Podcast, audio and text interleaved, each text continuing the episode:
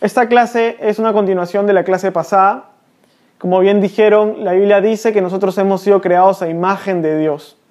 Y hemos sido creados a la imagen de Dios porque Dios, tiene, eh, Dios nos ha puesto en, la tierra para que nosotros seamos sus representantes, para que seamos su imagen acá en la tierra.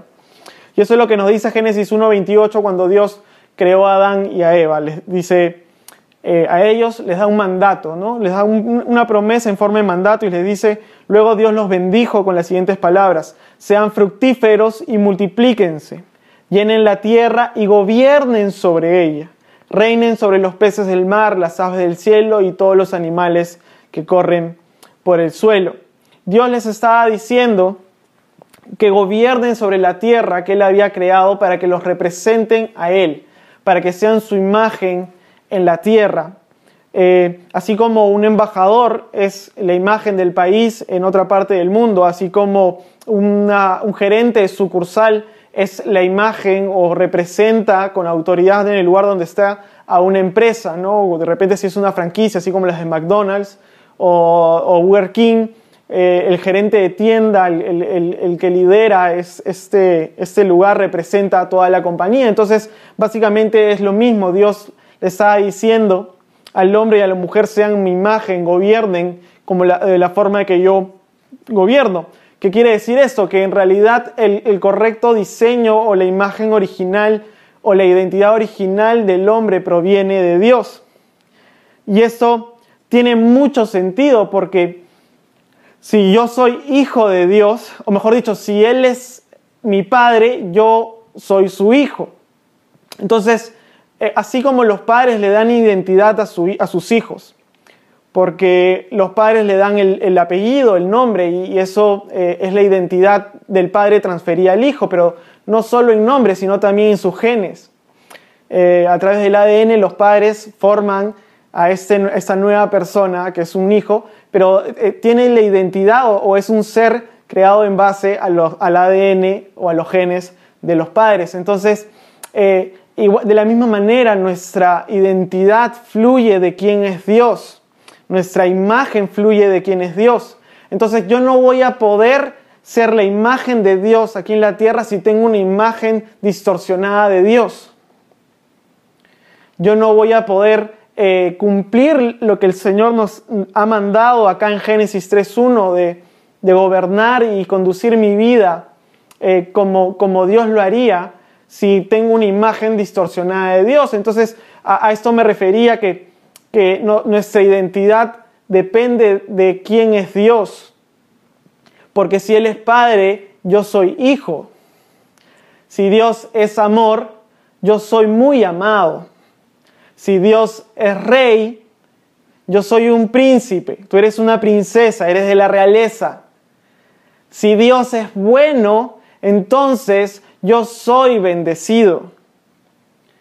Por eso nuestra identidad fluye realmente de quién es Dios, porque Él es nuestro Padre y nosotros somos sus hijos. Entonces, el enemigo siempre se va a esforzar para que nosotros eh, tengamos una imagen distorsionada de Dios, para que nos perdamos la identidad que fluye de Dios. Recuerden esto que aprendimos en la clase pasada, el enemigo siempre nos dirá palabras que Dios no ha dicho, cambiando lo que Dios ha dicho para que suene como si Dios lo hubiera dicho. El enemigo se esfuerza grandemente para que la iglesia tenga una imagen distorsionada de Dios. Entonces lo que vamos a hacer ahora es eh, tratar de desmentir algunas mentiras que el diablo nos ha dicho de Dios. ¿Por qué? Porque si no tenemos la imagen correcta de Dios, ¿cómo podemos comportarnos como su imagen en la tierra. Hay un libro que estoy leyendo que me gusta mucho, que es del pastor Bill Johnson, que es el pastor de una iglesia muy importante en, Estados Unidos, que es la iglesia Bethel.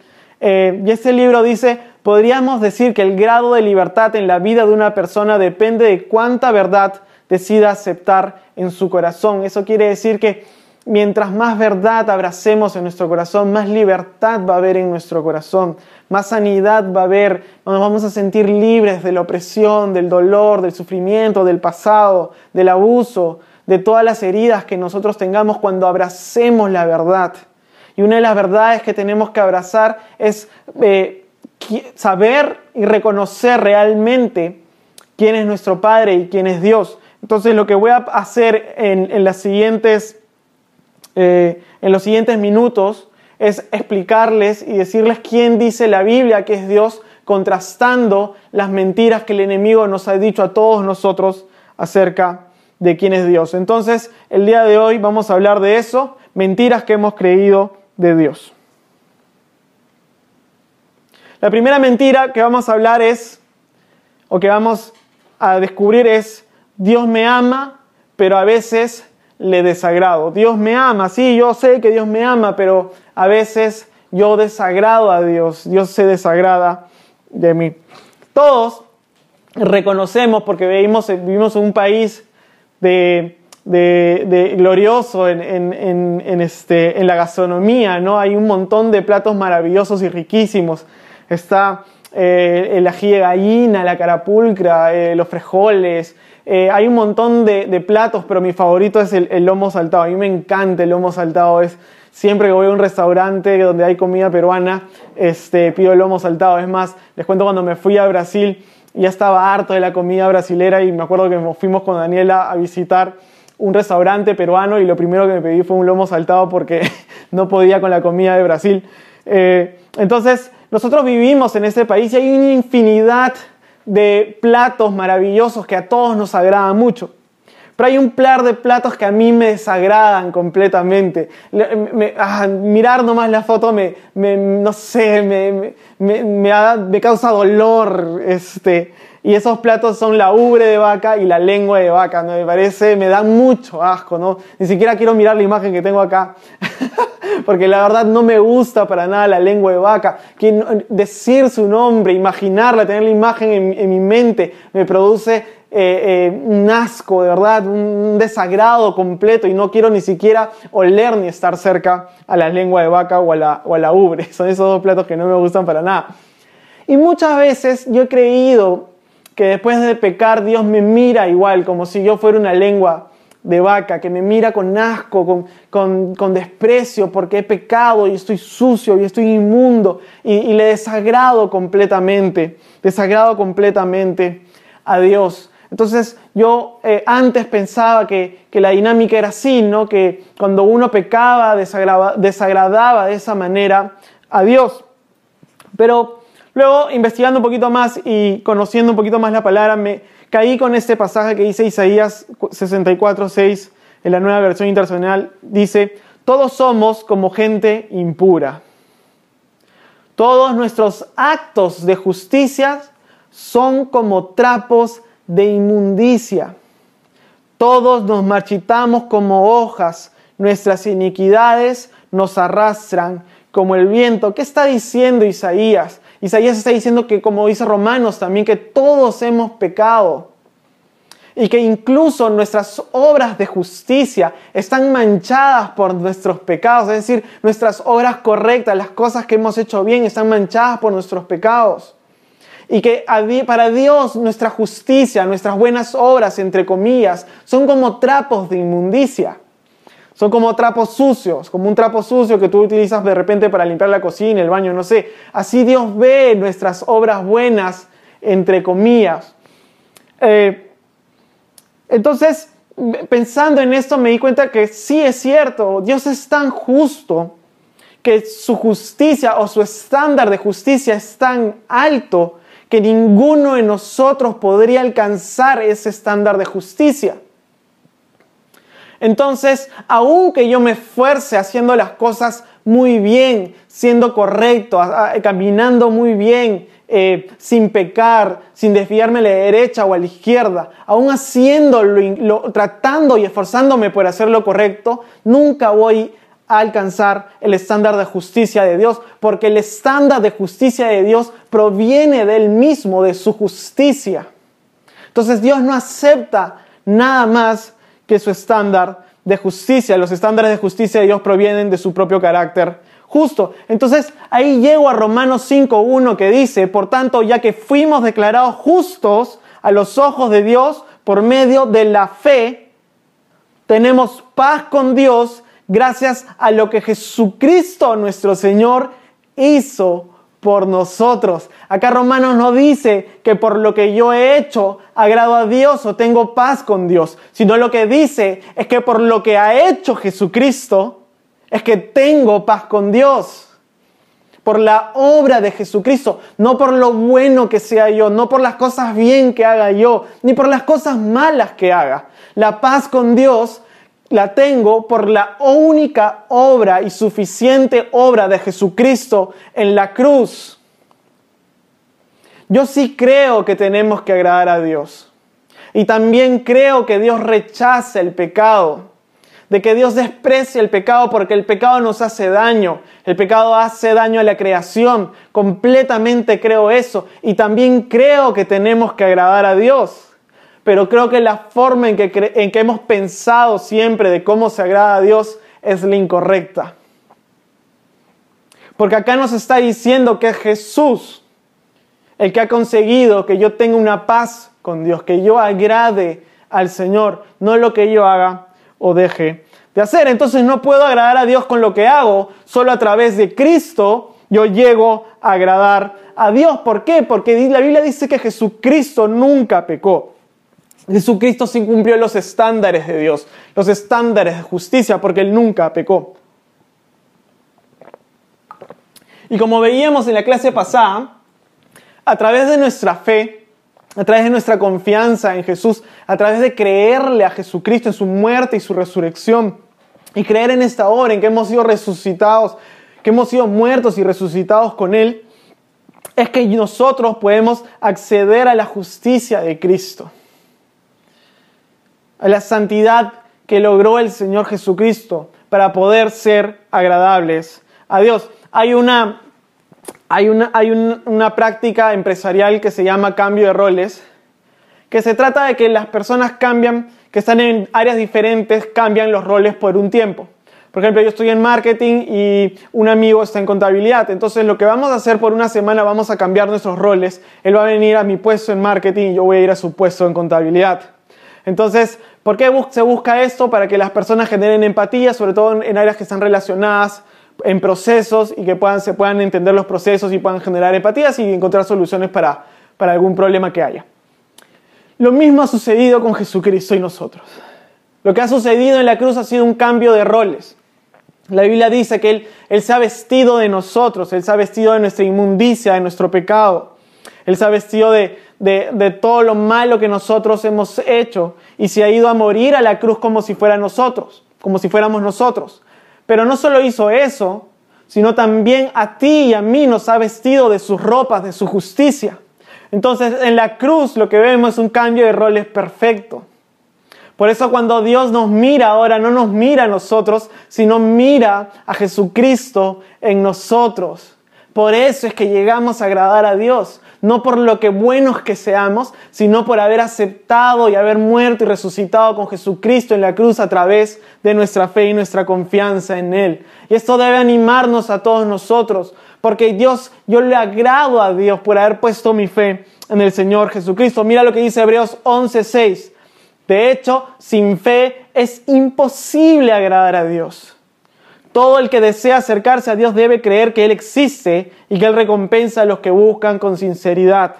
De hecho, sin fe es imposible. No dice que, que sin fe de repente vas a agradar a Dios o que, o que sin fe eh, Dios se va a agradar un poquito eh, de ti.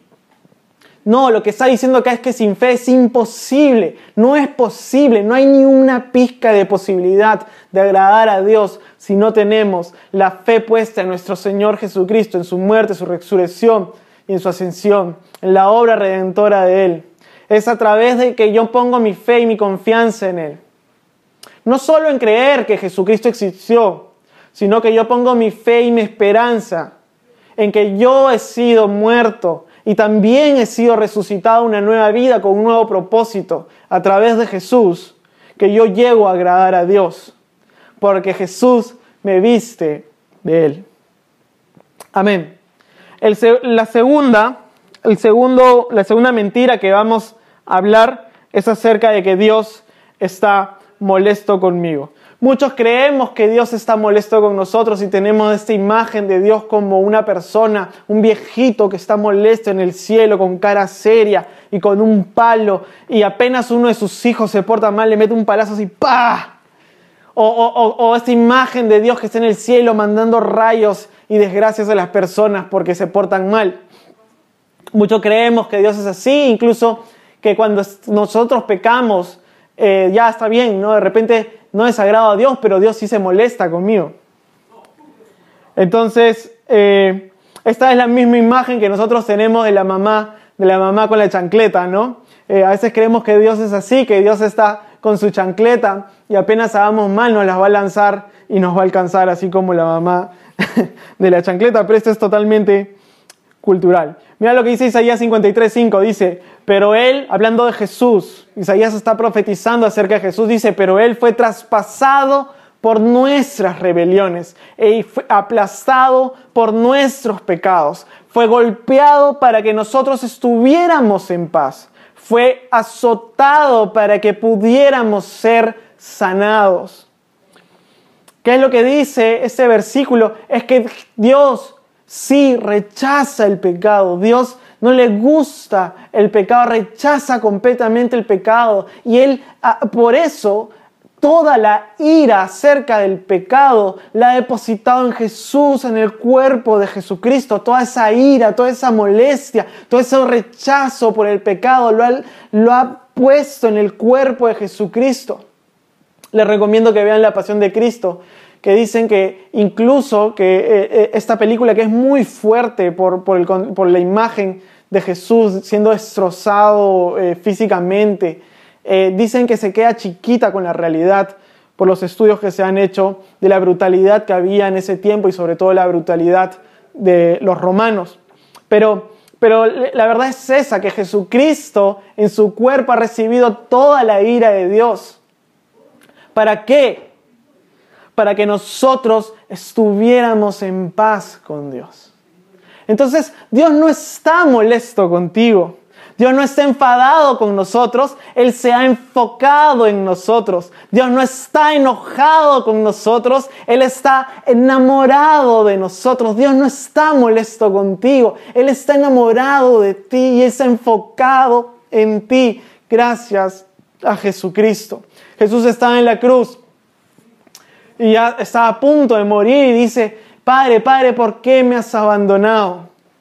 Padre, ¿por qué me has abandonado? Cuando yo digo eso, digo, pucha, qué, qué malo, de repente ha sido Dios, ¿cómo pudo abandonar a su hijo? Pero la Biblia dice que, que, que, que Jesús cargó mi castigo y yo merezco el abandono de Dios, pero que Jesús en la cruz fue abandonado por Dios porque fue castigado por Dios para que yo no reciba el castigo y Dios nunca me abandone por mis pecados. Amén. Dios no está molesto con nosotros, Dios está enfocado y enamorado de nosotros. Tercera mentira, Dios solo perdona mi pasado. ¿Qué significa qué, o qué quiero decir con eso? No muchas personas creen que Dios perdona eh, todos los pecados hasta que tú conoces la verdad que es Jesucristo, ¿no? A partir de que tú conoces la verdad de Jesucristo, la verdad de Dios, eh, a partir de ahí ya tú tienes que ver cómo haces para expiar todos tus pecados, ¿no? Y lo tienes que hacer con sacrificios, con, con eh, obras, con, no sé, con diezmos o lo que sea, no sé lo que enseñen. Pero lo que estas personas enseñan que Jesús solo ha perdonado tus pecados este, pasados y a partir de ahí en adelante, cada vez que tú peques, tienes que volver a hacer todo un proceso de, este, de salvación nueva y de restauración nueva, entre comillas. Pero eso no tiene, no tiene nada de verdad. ¿Por qué? Por lo que dice Colosenses 2.13. Dice, y a vosotros, estando muertos en pecados y en la incircuncisión de vuestra carne, os dio vida juntamente con él, perdonándoos todos, todos los pecados, todos los pecados, no solo los pecados de mi pasado, sino los pecados de mi presente, incluso los pecados que voy a cometer en el futuro. Gracias al perdón de nuestros pecados nosotros hemos alcanzado, o mejor dicho, nuestra relación con Dios es posible. Si no tuviéramos este perdón, si Jesús no hubiera pagado la deuda de nuestros pecados en la cruz, no seríamos enemigos de Dios, seguiríamos teniendo enemistad con Dios, pero Jesús pagó el castigo, Jesús pagó la deuda. Y gracias a eso nosotros tenemos esta relación con Dios. Pero muchos creen que esta relación se rompan, se rompe una vez que, pecan y otra vez están eh, en medio de la condenación y que otra vez tienen que pasar al lado de la salvación cuando se arrepienten de todo lo que han hecho y se lamentan, etc. Pero si tú eres sincero y yo también, te vas a dar cuenta que nosotros pecamos todos los días. Y si yo pienso de esa manera, voy a pensar de que todos los días soy condenado y soy salvado, condenado y salvado, condenado y salvado y condenado y salvado. Pero eso no es así. La Biblia dice que Jesús pagó toda la deuda y que su sacrificio fue suficiente. Su sacrificio en la cruz fue suficiente, ya no hay más que hacer, más otros sacrificios que hay que hacer. Antes los judíos tenían que sacrificar animales para poder expiar, entre comillas, sus pecados.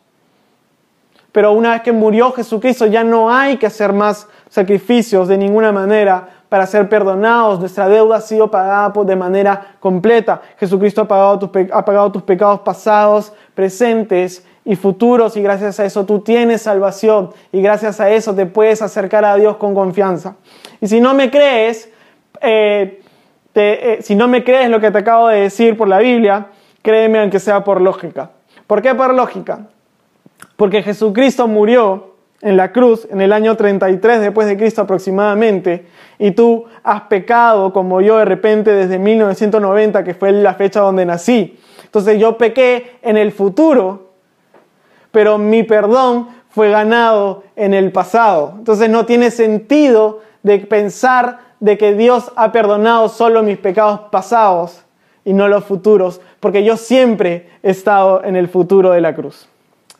Amén. Dios ha perdonado tus pecados pasados, presentes y futuros y gracias a eso podemos gozar de la salvación y gracias a eso podemos gozar de la relación con Dios. Otra mentira es que Dios se aleja de mí cuando peco. Dios se aleja de mí cuando yo peco. Esto es otra gran mentira. Se lo voy a explicar por qué. Sí, Dios odia el pecado como ya les he dicho pero lo odia como nosotros odiamos el cáncer en las personas. No odiamos ni rechazamos a la persona, odiamos lo que el cáncer le hace a la persona. Asimismo, Dios no odia ni rechaza a las personas cuando pecan, odia lo que el pecado hace en las vidas de las personas, cómo las destruye y cómo destruye la creación. Entonces no es un rechazo hacia la persona, sino es un rechazo hacia el pecado, así como no es un rechazo a una persona que esté enferma con cáncer, sino es un rechazo a la enfermedad. Eh, muchos creen esto de que Dios aleja cuando pecan por lo que dice la Biblia, que cuando eh, tú tocabas algo impuro, como eh, de repente un muerto, te volvías impuro, ¿no? Esto transfería la impureza a la persona y ya esta persona no podía acercarse a la tienda o al templo porque ahí estaba la presencia de Dios y la presencia de Dios era muy pura, ¿ok? Pero hay una historia en, Isaías que me, que me llama mucho la atención, porque la Biblia cuenta que Isaías está delante de Dios. Isaías está delante en ese trono eh, grande donde está sentado el anciano de días eh, que es Dios, representa a Dios, y dice que hay un montón de ángeles alrededor de él. Y el profeta Isaías dice esto en Isaías 6:5, dice, entonces grité, ay de mí que estoy perdido, soy un hombre de labios impuros y vivo en medio de un pueblo de labios blasfemos. Y no obstante, mis ojos han visto al Rey, al Señor Todopoderoso. Lo que está diciendo Isaías es, estoy delante de la presencia, de la santidad, de Dios. Y yo soy un pecador, mis labios son impuros, eso quiere decir que Isaías era un lisuriento, decía lisuras, era un pecador, eh, eh, y él reconocía que era un pecador y decía voy a morir, porque la Biblia dice que eh, los impuros deben morir si es que se acercan a la santidad de Dios. Pero luego sucede algo que es muy impresionante. Algo que, que la Biblia antes no había eh, enseñado, y es que un ángel vino, como dice Isaías 6.7, dice, eh, agarró un carbón que estaba en la presencia de Dios y dice, con él tocó mis labios y dijo, ves, este carbón te ha tocado los labios, ahora tu culpa ha sido quitada y tus pecados han sido perdonados. Nosotros hemos visto en el Antiguo Testamento bien cómo eh, las personas transferían su impureza eh, a través de tocar ciertas cosas, ¿no? Como si tocaban un leproso, por ejemplo, se le transfería la impureza del leproso. Si tocaban una mujer que estaba con flujo de sangre, es decir, que está en, su menstruación, este, en su mes, eh, le transfería la impureza. Eh, si tocaban, por ejemplo, si comían, por ejemplo, chancho o comían langostas o langostinos, es, esos animales que eran impuros le transferían la impureza. Pero en este caso vemos algo diferente. Vemos que la santidad de Dios lo que ha estado cerca a la santidad de Dios, que toca lo impuro, la santidad eh, eh, pasa o transfiere esa, pureza a la persona que toca. En este caso fue Isaías, que la, eh, la santidad de Dios fue transferida y fue perdonado y todos sus pecados quitados y su culpa también. Ahora, esto, esto es algo revolucionario en la Biblia porque antes nunca se había visto hasta que llegamos al Nuevo Testamento.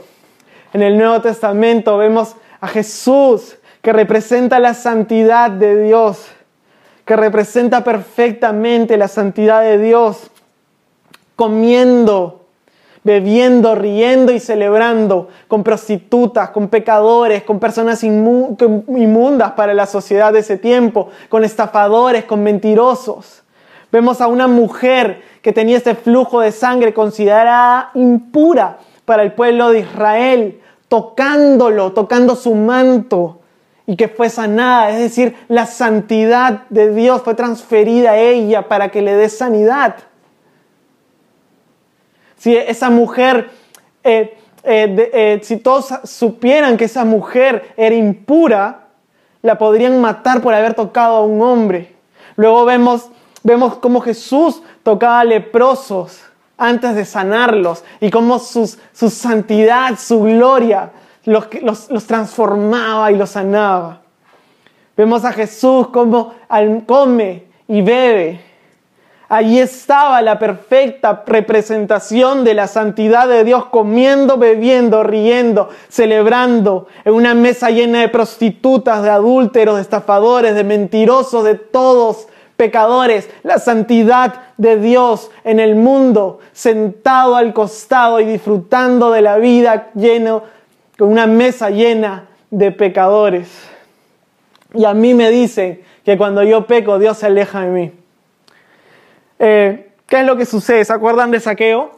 Saqueo eh, era, el, era el Tony Soprano de su ciudad, era el Walter White de su ciudad, era el Vito Corleone de su ciudad, era el mafioso más grande. Dice la Biblia que era famoso porque era, era un corrupto. Pero dice la Biblia también que cuando se sentó a la mesa con Jesús, nunca volvió a ser el mismo. Pasó de ser el mafioso, el corrupto más famoso de la ciudad, a ser el hombre más generoso de la ciudad porque tuvo un contacto, tuvo, se tocó, se topó, comió y tuvo intimidad con la santidad de Dios. Entonces la santidad de Dios no está para condenarnos, está para transformarnos. Mientras más cerca estés de Dios, más transformado serás. Mientras más intimidad tengas con el Señor, tu vida va a ser cambiada. Por eso la santidad de Dios no está para condenarnos, no está para destruirnos, sino está para transformarnos, para cambiar nuestro corazón. Mientras más cerca a Él seremos transformados.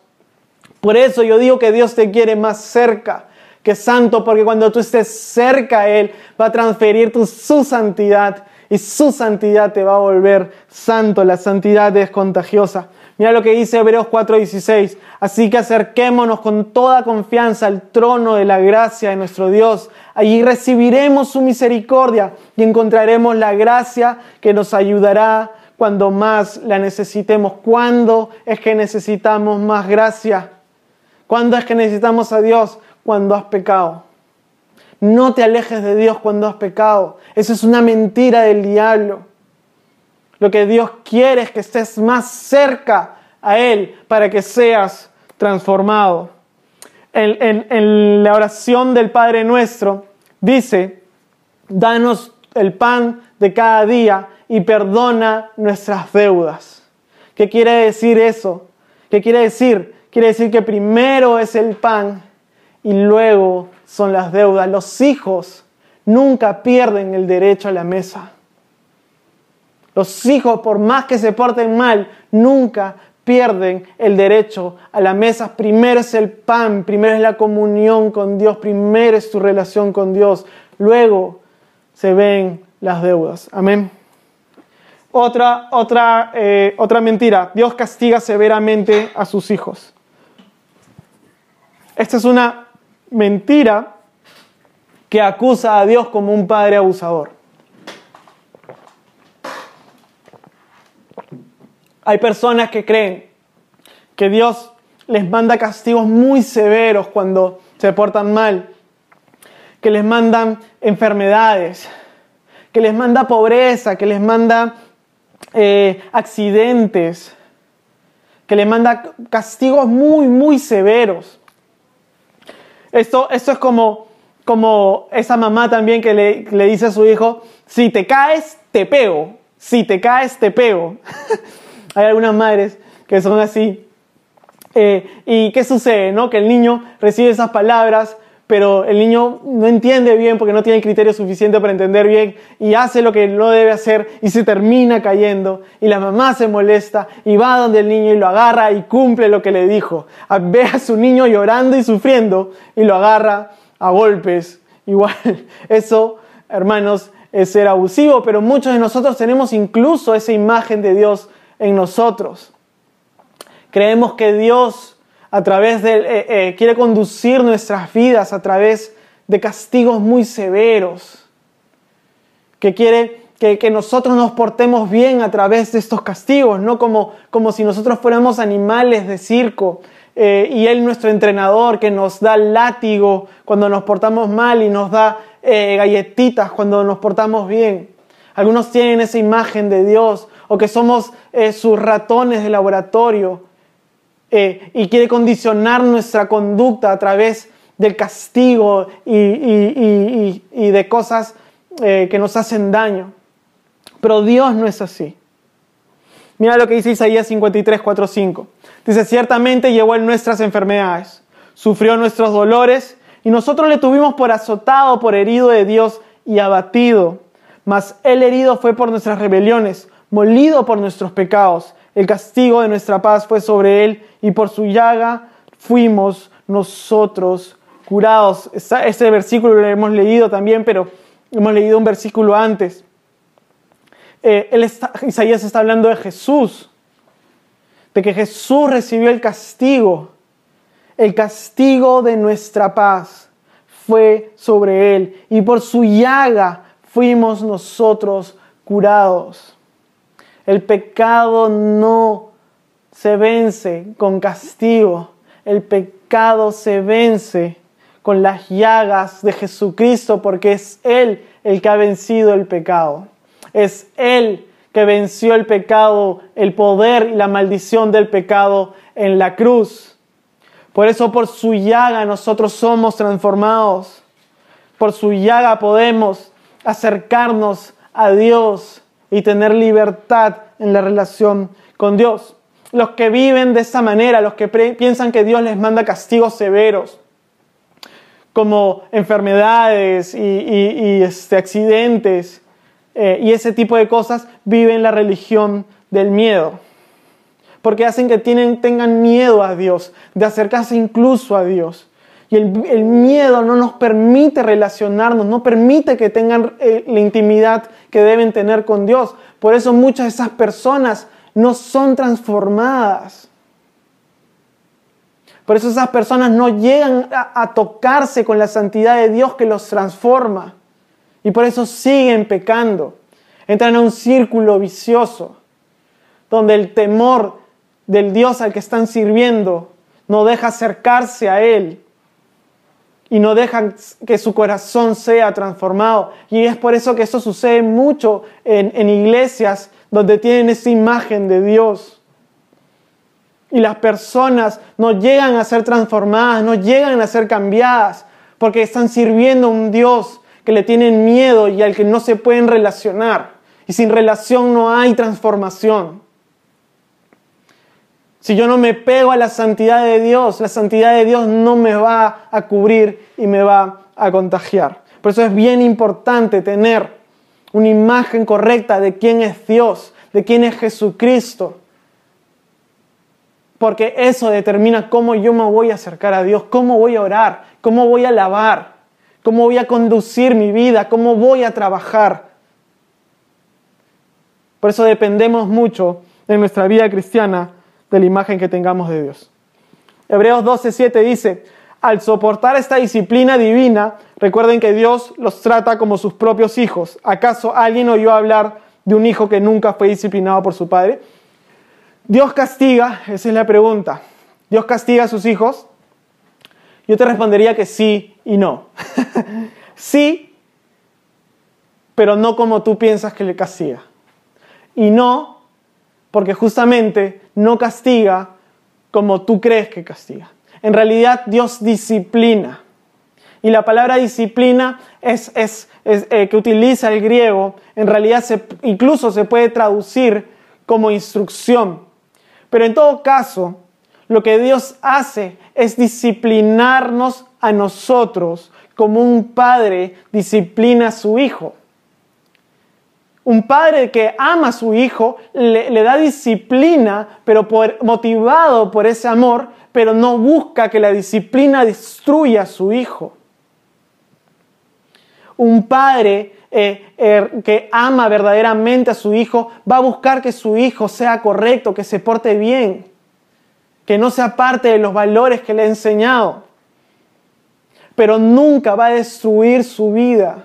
Yo, yo les he contado que eh, mi padre no ha sido el mejor modelo de padre, pero nunca podría imaginarme, teniendo el padre que he tenido, que, que, yo cuando me porte mal, que él piense que yo me enferme, o que desee que me enferme, o que desee que tenga un accidente. Eso es, es muy macabro. Pensar así de Dios es realmente distorsionar su imagen, señalarlo de abusador y, y tener eh, pensamientos que no son correctos. ¿no? Entonces, sí, Dios se disciplina. Y ahorita vamos a entender un poquito más el contexto de Hebreos.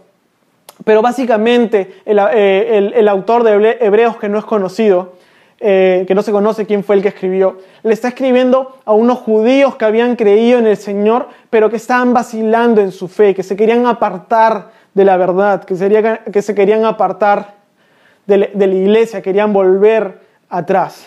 Entonces, por eso les decía que el contexto siempre es muy importante. Y ahí viene el segundo, el, siguiente punto, que es Dios es fuego consumidor. Ahora, eso no es una mentira per se, pero muchas veces tenemos un concepto diferente de lo que realmente dice la Biblia cuando dice que Dios es fuego consumidor. Sí, Dios es fuego consumidor, pero el problema está el concepto de fuego consumidor. ¿Dónde dice esto? Esto dice en Hebreos 12, 29. Dice, porque nuestro Dios es un fuego que todo lo consume. Ahora recuerda, Hebreos está siendo escrito para judíos. ¿Ok? Judíos que están vacilando en su fe, que quieren regresar atrás porque están siendo perseguidos. Eh, estaban siendo perseguidos por sus mismos hermanos judíos por haber creído en Jesucristo, así como vemos en hecho que los apóstoles fueron perseguidos por, por, los judíos por haber puesto su fe en Jesucristo, los metieron a la cárcel, los golpearon, les tiraron, los apedrearon a muchos de ellos. Incluso Pablo, antes de ser cristiano, eh, participó, participó en el apedreamiento de Esteban, que era un cristiano fiel y líder de la iglesia en ese tiempo. Entonces, estos judíos estaban viviendo persecución y muchos de ellos querían regresar atrás, querían volverse a, la vida, de, a la religión judía. Entonces, primero hay que tener eso claro, porque este versículo no es para los hijos de Dios, es decir, para los que estamos firmes en nuestra fe. Eh, que estés firme en tu fe no significa que tú seas completamente perfecto. Te puedes equivocar, puedes caer. Entonces, este versículo no es para ti. Este versículo es para aquellos que están dudando de su fe y que quieren volver atrás. Y lo que quiere realmente decir es lo siguiente. El, autor está haciendo referencia, recuerda que esto está siendo dirigido para judíos. El autor está haciendo referencia a Éxodo y a Deuteronomio. En Éxodo no tengo el tiempo para, para, enseñarte, pero en Éxodo 24, 17 dice que Dios tiene la apariencia de un fuego consumidor, que Dios es como un fuego consumidor, así se presentó Dios delante del pueblo de Israel. En Deuteronomio 4, 24 dice que Dios es fuego consumidor para aquellos que adoran a otros dioses, es decir, para aquellos que vuelven atrás, para aquellos que vuelven a Egipto, para aquellos que se apartan del Señor, que quieren alejarse de Dios. Y Deuteronomio 6:15 dice que Dios destruirá a los enemigos de Israel como fuego consumidor. ¿Ok? Eh, cuando tú lees Hebreos 12, versículos antes, eh, el, autor les está diciendo que no vuelvan atrás, que no regresen, que, que Jesucristo es lo mejor que ha podido suceder en sus vidas, pero que recuerden que si vuelven atrás, Dios es un fuego consumidor. Y con estos versículos, haciendo referencia a Éxodo y Deuteronomio, lo que les está diciendo el autor es que si te apartas de Dios, se perderán de su presencia, que es fuego como forma de fuego consumidor, y los beneficios de su presencia. La Biblia dice que en su presencia hay plenitud de gozo, delicias a su diestra. Eso es lo que produce la presencia de Dios. Entonces lo que el autor les está diciendo, se van a perder de Dios, de su pureza, de su maravilla, de su gloria, del poder en tu vida, del propósito que Él ha puesto delante de ustedes, que tiene para ustedes, de sus bendiciones, de su gracia, de su amor.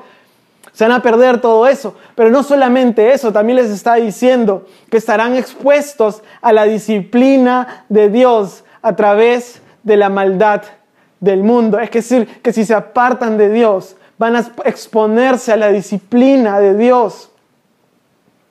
Yo, yo, yo, no puedo negar que Dios disciplina porque Él lo ha hecho en mi vida. Muchas veces que yo me quería apartar del camino, que he querido hacer lo que a mí me da la gana.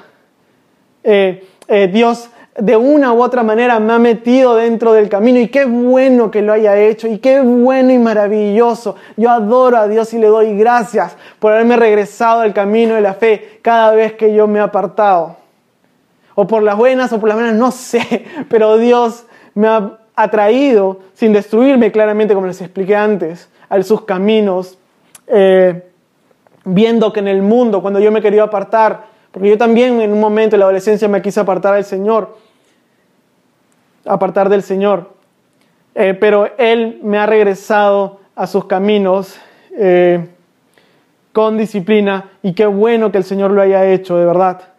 Y lo otro que les está diciendo es que se perderán de la protección de Dios, porque Dios es fuego consumidor contra los enemigos de Israel. A eso se refiere la Biblia cuando habla de fuego consumidor. No que es un fuego consumidor y que cuando tú te acerques a Él con pecado te va a consumir y te va a destruir. No, eso no es verdad. Dios es fuego consumidor.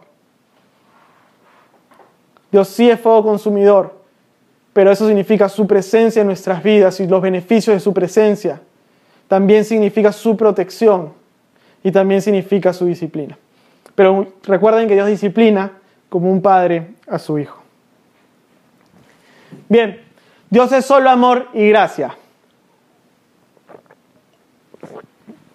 Por el otro lado, hay personas que creen que Dios es solo amor y gracia y que camina en las nubes felices tirando flores por todos lados y que Jesús eh, era este tipo, este, eh, ¿cómo se dicen esos brothers que, que andan así como que súper súper felices, era hippie, ¿no? Que Jesús era el primer hippie en la historia, que hablaba sobre el amor, sobre la paz y el amor, y nunca guerra, y todo cool, y todo eso, ¿no?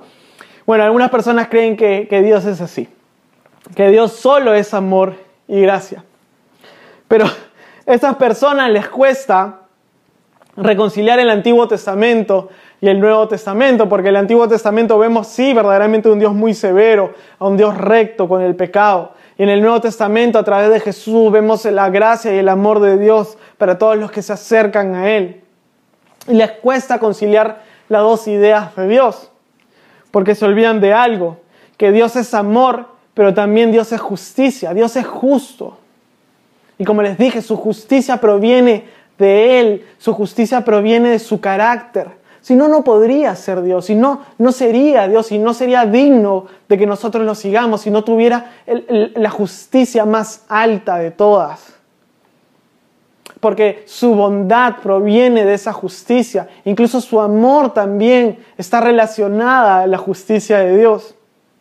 Eso significa que Dios le va a dar retribución a las personas que, que, pecan contra Él.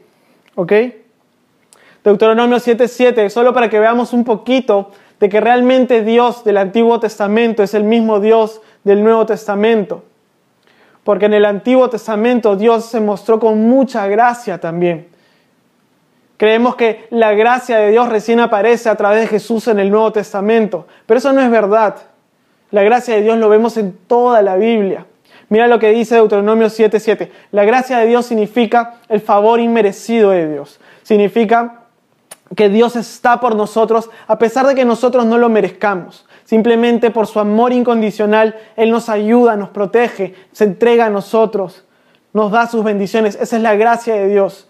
Y cuando vemos la cruz, la cruz es, es, completamente la gracia de Dios, porque ahí Jesucristo, por amor a nosotros, Dios por amor a nosotros, pagó la deuda que nosotros no merecíamos eh, pagar, o merecíamos pagar, mejor dicho. Pero Jesucristo pagó esa deuda. Entonces, muchas personas creen que este Dios de gracia que está en el Nuevo Testamento es diferente al Dios del Antiguo Testamento. Y en Deuteronomio 7:7 vemos completamente la gracia de Dios a la hora de elegir a Israel. Dice, el Señor no te eligió ni te demostró su amor porque fueras una nación más grande que las demás. Al contrario, eras, eras la más insignificante de todas las naciones. Eras la más insignificante de todas las naciones. Vemos la gracia de Dios que elige a Israel no por su, por su esfuerzo, por ser buena, por ser fuerte, sino por ser la más insignificante. No merecían que Dios los elija, pero y finalmente los elige. Hay un montón de pasajes donde podemos ver la gracia de Dios. Cuando Dios elige a Abraham, Abraham era un idólatra, no adoraba a Dios, pero él lo elige y se aparece delante de él y lo hace por gracia.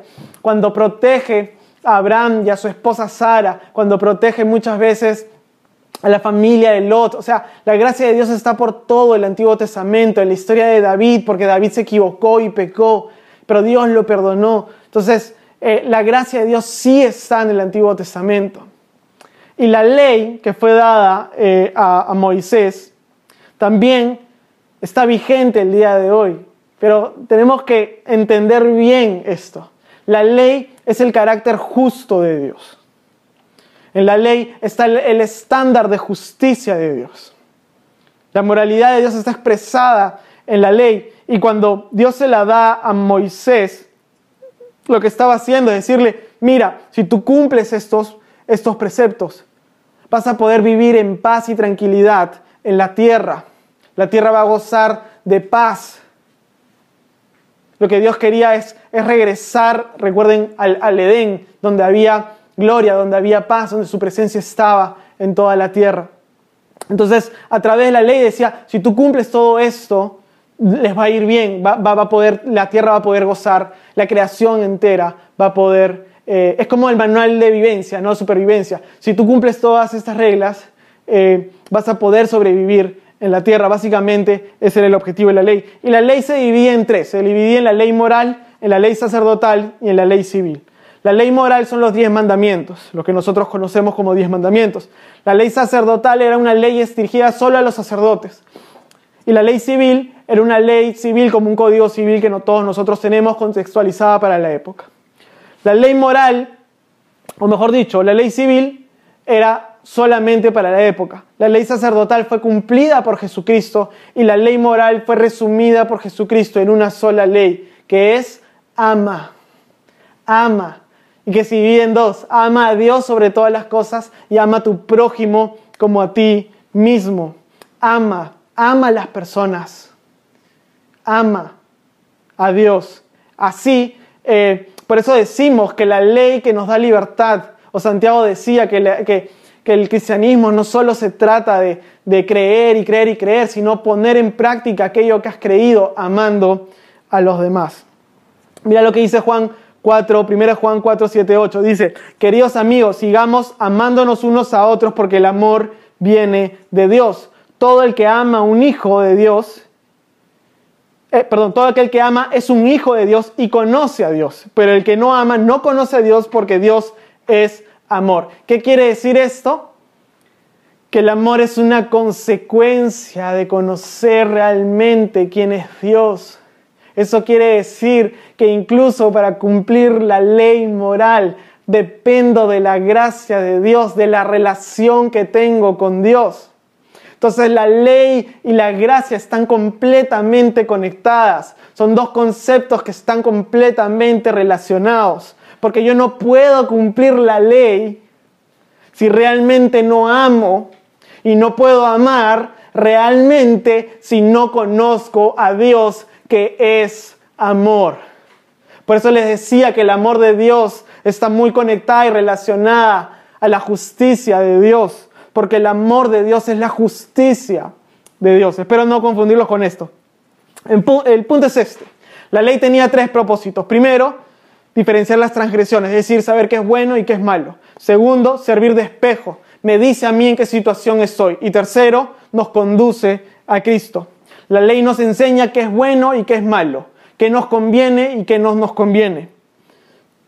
La ley es un espejo para el creyente y para el no creyente, para saber en qué estado está, en qué situación está, en qué condición está. La ley dice tu condición. Y al reconocer mi incapacidad de cumplir la ley, estoy reconociendo la necesidad de un Salvador. Por eso la ley nos conduce a Jesucristo. Eso es lo que dice Pablo en sus cartas. Al yo reconocer que el estándar de justicia de Dios, que proviene de su justicia, es tan alto y que no lo puedo cumplir, yo necesito un Salvador, necesito de la gracia de Dios. Mientras la ley nos muestra el estándar de Dios, la gracia nos lleva hacia allá, la gracia de Dios nos conduce hacia allá, nos conduce hacia el estándar de Dios. Por eso son dos conceptos que están muy relacionados. Y el punto es este, mira lo que dice Hebreos 12:24, dice, ustedes han llegado a Jesús, el mediador del nuevo pacto entre Dios y la gente, y también a la sangre rociada que habla de perdón en lugar de clamar por venganza como la sangre de Abel. Ahora entiendan esto, lo que está diciendo acá Hebreos es esto, hay una sangre que perdona sus pecados, que los convierte en personas justas delante de Dios, que es la sangre de Cristo. Este es el amor de Dios manifestado. Pero también hay una sangre que está clamando por justicia. Hay una sangre que está clamando por justicia. Y Dios no puede negarse a derramar justicia al que está reclamando que justicia porque Dios es justo. Dios no puede taparse los ojos y decir, bueno, ya pues eh, eh, a ya pues pobrecito, ¿no? ¿Qué significa esto? Que hay maldad en este mundo, que Dios sí va a castigar, que Dios sí va a vengar, porque si hay ley va a haber un juicio. Si hay ley, hay un juicio y el estándar, o mejor dicho, para poder definir el juicio, va a ser la ley de Dios. Solo que nosotros que hemos recibido a Jesús, hemos sido salvados, hemos sido eh, rescatados, ¿no? Entonces, la ley claramente condena al pecador y la gracia lo salva. No podría haber gracia sin ley, porque no podría haber salvación sin condenación. Por eso están completamente relacionados, una cosa con la otra. El amor de Dios con la justicia de Dios.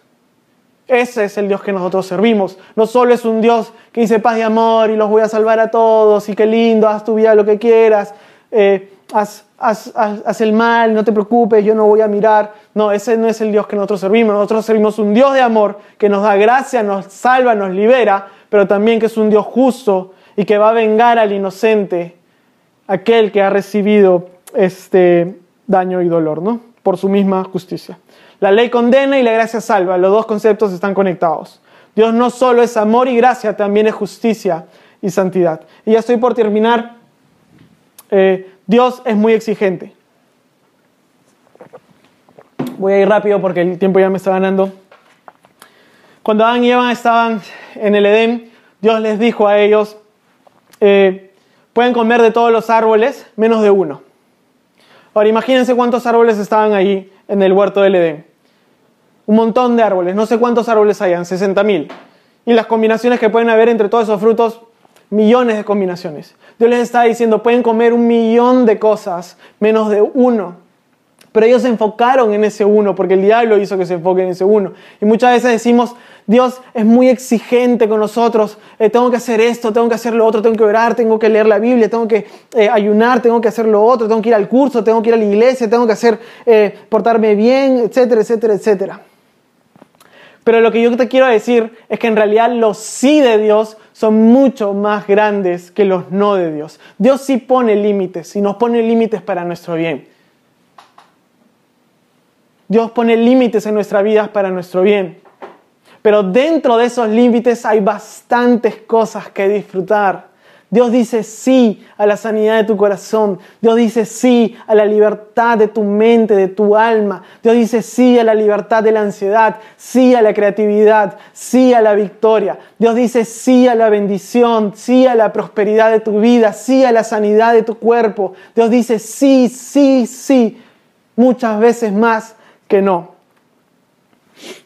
Bueno, eso ya les expliqué.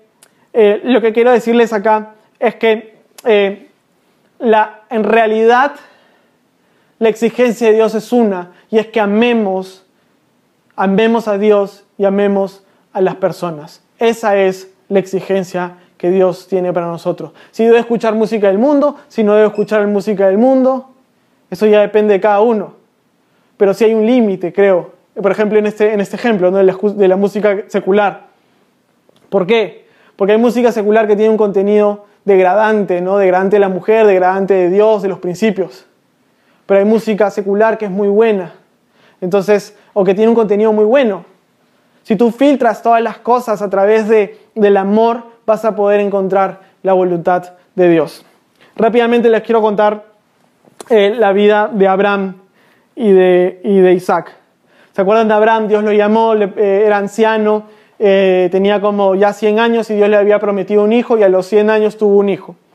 Pero Dios luego le dijo, eh, le dijo a Abraham, sacrifica tu hijo para mí. Entonces Abraham lo fue a llevar a sacrificar y estaba a punto de sacrificar a Isaac, que era su hijo, y Dios lo detuvo y le dijo no. Después de eso, Abraham vio que había un carnero, una oveja por ahí, que, estaba, este, que se había atrapado en unos arbustos y, Abraham dijo esto, Dios es un Dios de provisión. ¿Qué estaba diciendo Abraham? Que Dios no es un Dios de exigencia, Dios es un Dios de provisión. No lo vamos a leer porque no vamos a tener el tiempo. Pero Dios no es un Dios de exigencia, Dios es un Dios de provisión. Si quieres, tú lo lees en Génesis 22, del 13 14. Dios es un Dios de provisión porque Él ha provisto el sacrificio de Jesús para que tú y yo estemos con Él y seamos transformados para poder cumplir su exigencia, para poder cumplir el estándar de la ley. Entonces el Señor no, no, nos ha dejado solos, Él nos ha provisto su gloria, nos ha provisto su perdón, nos ha provisto su Espíritu Santo para que seamos fuertes, para que seamos transformados, para que venzamos al pecado, para que venzamos al enemigo, para que podamos ser sanados. No es un Dios que te exige, es un Dios que te empuja, que te ayuda es un Dios que está a tu lado, que te anima, que te levanta. No es un Dios que te exige. En, esa, en ese tiempo, en esa época, habían dioses, otros dioses, que te exigían los sacrificios de tus hijos. Por ejemplo, el, dios Moloch.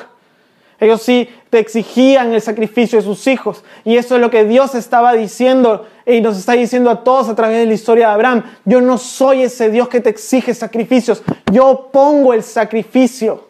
Yo pongo, yo mismo vengo y muero en la cruz por ti para que tú recibas todas las bendiciones que vienen del cielo. Dios no es un Dios de exigencia, Él es un Dios de provisión. Él se moja los brazos, Él se remanga y se ensucia a través de Jesucristo para que nosotros recibamos sanidad y salvación. Bueno, la siguiente es Dios manda a los incrédulos al infierno. Eh, esto no es verdad. Dios no manda a los incrédulos al infierno. La verdad es que los, los incrédulos se condenan solos. ¿Por qué? Nosotros tenemos esta imagen del infierno, ¿no? que está lleno de fuegos, eh, etc. Bueno, esto no es una imagen bíblica, es una imagen en realidad cultural. Eh, lo que el fuego significa es dolor, es sufrimiento. Entonces, cuando eh, la Biblia está hablando acerca del infierno, está hablando de dolor, de sufrimiento, habla de manera simbólica a través del fuego. Y si entendemos, esto es un poquito apologética, y si entendemos que Dios es la fuente de todo lo bueno, es decir, todo lo maravilloso que nosotros vemos en este mundo proviene de Dios. Todo lo bello, toda la belleza, toda la gloria, todo lo hermoso, la alegría, la paz, el amor, todo eso que nosotros anhelamos proviene de Dios. Pero el incrédulo al decir, no quiero eso, no quiero nada de Dios, lo que está diciendo es, está rechazando incluso la belleza, está rechazando la gloria, está rechazando todo lo bueno, está rechazando la paz, está rechazando todo lo que proviene de Dios. Entonces al decir Dios, yo no quiero tener nada que ver contigo, recuerden que Dios no puede violar nuestra voluntad, Dios no puede decidir por nosotros si lo seguimos o no lo seguimos. Al hacer eso los incrédulos, al decir no quiero nada de ti, le están diciendo no quiero nada de lo que es bueno. Y si no tienen nada de lo que es bueno, si está en la ausencia de Dios, entonces no queda nada bueno y eso es el infierno. El infierno en la tierra y el infierno eterno. Por eso Dios no manda o lanza a las personas al infierno. Las personas solas se condenan a ellas mismas. El incrédulo se condena solo al no querer estar y al decidir estar lejos de Dios para la eternidad. Y el último, Dios no me bendice porque me hace mal. Muchos creen eso, ¿no? Que la bendición, la prosperidad, el dinero, eh, eh, eh, las cosas buenas nos van a hacer mal a todos nosotros y por eso Dios nos las entrega. Pero eso es una gran mentira también.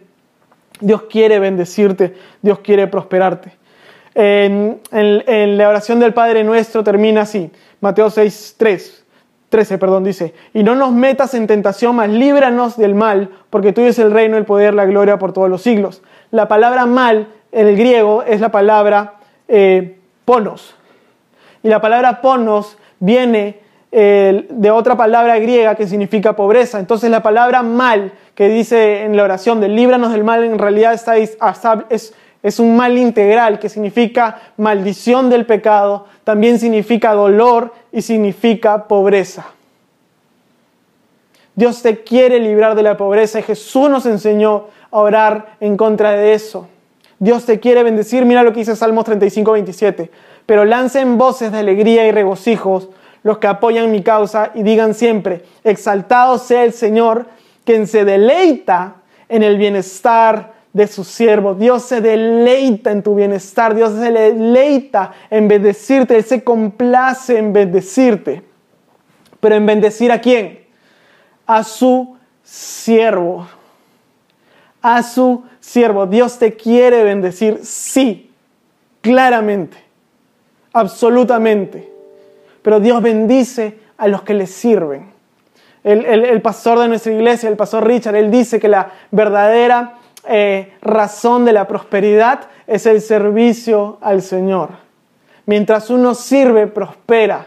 Prospera en el corazón y prospera hacia afuera. Entonces, ahí les dejo eso. Sirvan al Señor y van a ser grandemente bendecidos.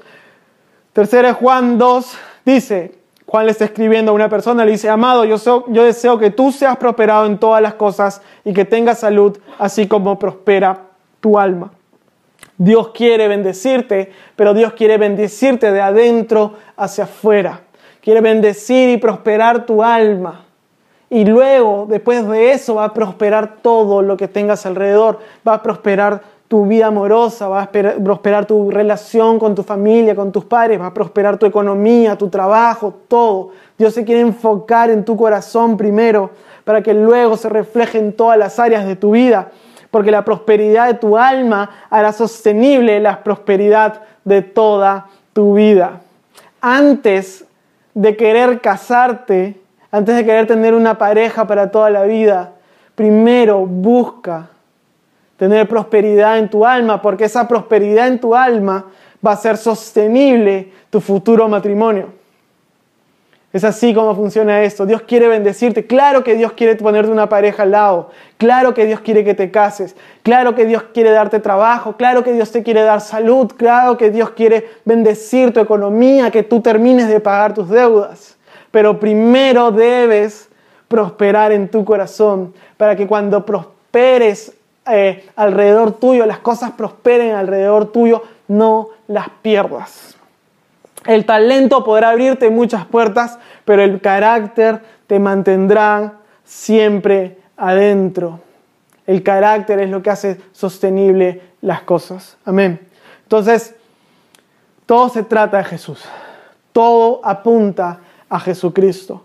Jesucristo es el centro y el punto de partida y el punto de final, el alfa y el omega, el principio y el fin. Jesucristo es todo lo que nosotros necesitamos y es el que nos revela a Dios. Mira lo que dice Juan 14, 8, 10. Este es lo último que voy a decir.